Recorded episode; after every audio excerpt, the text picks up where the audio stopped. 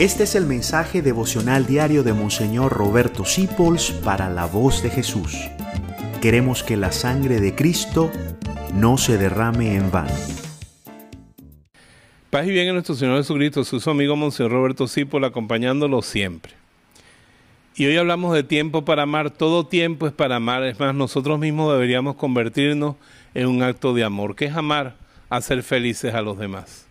¿Qué es amar? Buscar el bien ajeno hacer feliz a Dios amándolo.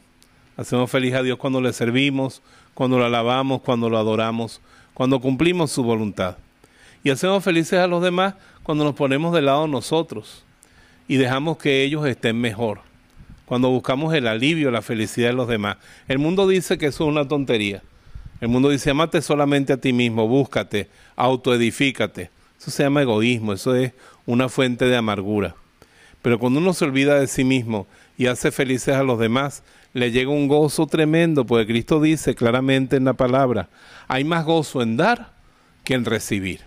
Así que dediquémonos al amor. El mundo está sediento de amor.